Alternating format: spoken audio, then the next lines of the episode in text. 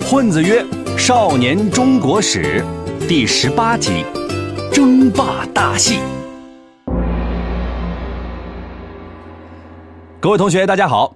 上一集咱们讲到，刘邦在鸿门宴上死里逃生，乖乖的按照分配去了自己的封地汉中，在那里呢，收获了智囊韩信，并按照他的计划准备东出。这一集，咱们就来讲一讲。刘邦东出以后和项羽争夺天下的故事。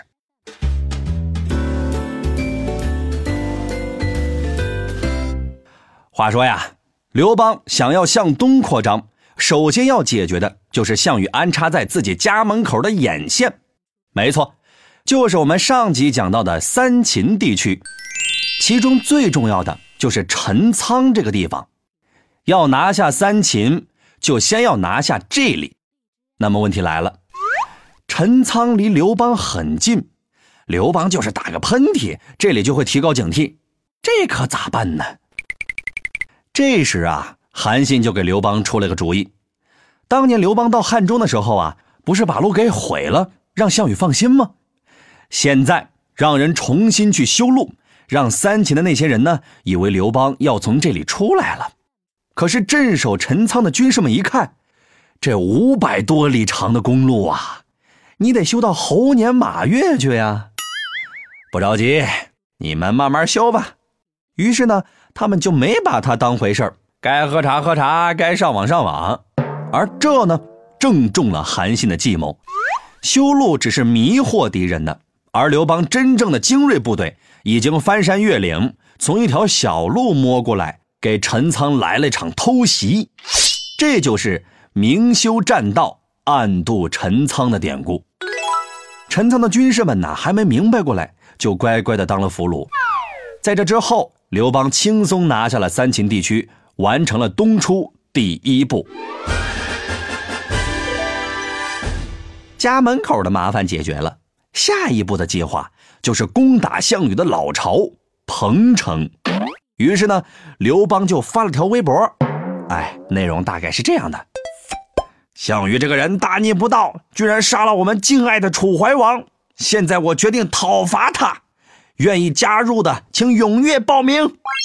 一听有人带头跟项羽硬刚，很多诸侯啊就立刻跟着响应起来。于是呢，刘邦组建起一支五十多万人的诸侯军呐，浩浩荡荡的奔着彭城就过来了。而这时的项羽呢，还在北方平定叛乱，彭城基本没啥兵力，所以很快就被刘邦攻破了。项羽听到刘邦占了自己老巢的消息后，自然是气不打一处来呀，把平乱的事儿交给手下，自己带着三万人就杀了回来。而这时啊，刘邦还在彭城享受呢，没有一点点防备，也没有一丝顾虑，项羽就突然出现，带给他惊喜。结果就是，刘邦被项羽杀了个落花流水，而诸侯军这帮墙头草呢，一看项羽实力碾压，马上投入了项羽的怀抱，发誓以后都跟着项羽混。刘邦带着残军败将一路逃到了荥阳，在这里重新休整，和项羽进行长期抗争。项羽采纳范增的建议，疯狂攻城。刘邦啊，没有外援，就只能拼死守城。眼看着粮草都快吃完了，刘邦急得呀睡不着觉。这时，谋士陈平想了一个办法，他用反间计，让项羽怀疑范增和刘邦有勾结，离间项羽和范增的关系。项羽这个人吧，疑心病啊贼重，最后呢把范增给气跑了。就这样，项羽失去了身边唯一的谋士。之后呢，陈平又出了个主意。让一个人扮成刘邦的样子出城诈降，引开项羽和楚军的视线。项羽身边没有谋士，果然就中计了。这时的刘邦趁机突围，终于解除了危机。说到这儿啊，你们肯定会觉得，这刘邦的战斗力也太渣了，不是死守就是逃跑，一点输出都没有。其实啊，这是刘邦和韩信早就定好的计策，在刘邦吸引项羽火力的这段时间里。韩信率领的汉军在北边一路取胜，把那些跟着项羽混的诸侯啊灭得差不多以后，从北边朝着项羽的楚军攻了过来。而刘邦听说韩信来了，立刻杀了个回马枪，直逼楚军城下。除了刘邦和韩信，还有一路人马，是彭越和英布。他们以前是听项羽的，后来被刘邦成功策反，如今也从楚军后方杀了过来。这会儿可就轮到项羽睡不着了，但是他身边没有谋士出招。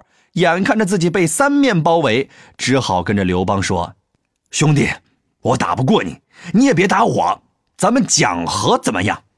于是呢，俩人就坐下来进行了一次友好会谈，最终达成共识，签了一份土地划分协议，以鸿沟为界，东边是项羽楚军的地盘，西边是刘邦汉军的地盘，大家各回各家，各找各妈。井水不犯河水，这条鸿沟就是楚河汉界，将当时的中国啊一分为二。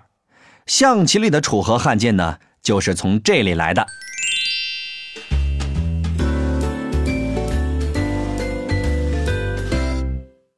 谈判一结束呢，老实巴交的项羽就带着军队回去了，但鸡贼的刘邦却没有回去。确切的说，是他的智囊团告诉他。不要遵守这份协议，要天下就不能要面子。现在可是消灭项羽的最好机会。于是呢，刘邦单方面撕毁协议，再一次向项羽发起了攻击。不过呀，和项羽单挑，刘邦似乎从来就没有赢过，这一次也不例外。关键时刻还是得靠刘邦的小伙伴们，韩信、彭越、英布的汉军及时赶到。把项羽的楚军一顿暴揍，并且围在了垓下这个地方。这还不算啥，韩信还从军队里组建了一支合唱团，一到晚上就唱楚国的流行歌曲。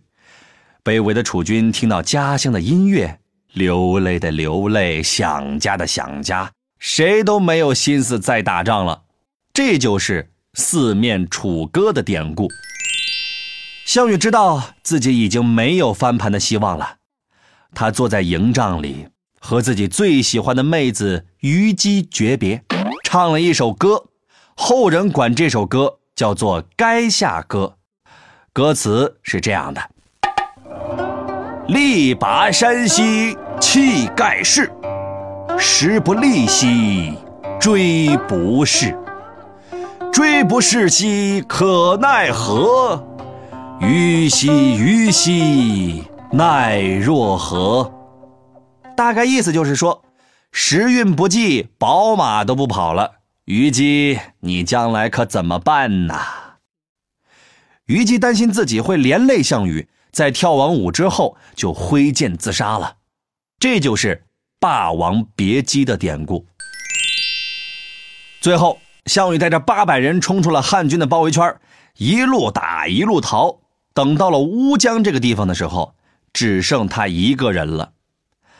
本来他可以坐船逃到江东，在那里重振霸业，但项羽这个人脸皮薄，他觉得啊，混成这个样子，当年跟着他出来的兄弟们全都不在了，实在是没脸回家。于是拔出剑来，抹了脖子，一代霸王就这么领了便当。成功消灭项羽集团之后，刘邦正式登基称帝，建立汉朝，都城定在西边的长安，也就是今天的西安。刘邦呢，就是汉高祖，因为之后啊还有一个汉朝，都城在东边的洛阳，所以呢，我们一般把刘邦建立的汉朝叫做西汉。这时的中国呀，刚刚经历多年战争，到处都像灾区，更悲催的是。北边的匈奴又准时打卡上门了。面对这种局面，作为一把手的汉高祖是怎么做的呢？这就是我们下一集要讲的内容了。好了，我们来总结一下这集的内容：刘邦灭掉三秦之后，向东扩张，和项羽展开了争霸赛，最终项羽失败，在乌江自刎。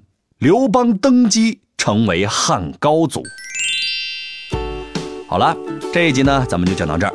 如果大家还没有听够啊，没有关系，我们还制作了生动有趣的漫画图文，帮助大家总结和理解本节课的内容，就在下方的全文阅读里。不管是课前预习还是课后复习都有帮助，推荐大家看一看。好了，咱们下一期再见。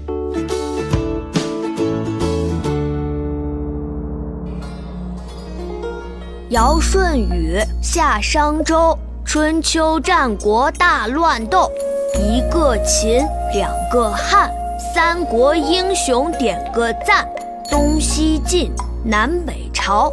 风流奇葩乐逍遥，隋姓杨，唐姓李，宋辽金夏在一起。元明清，帝王丸，皇上丢了金饭碗。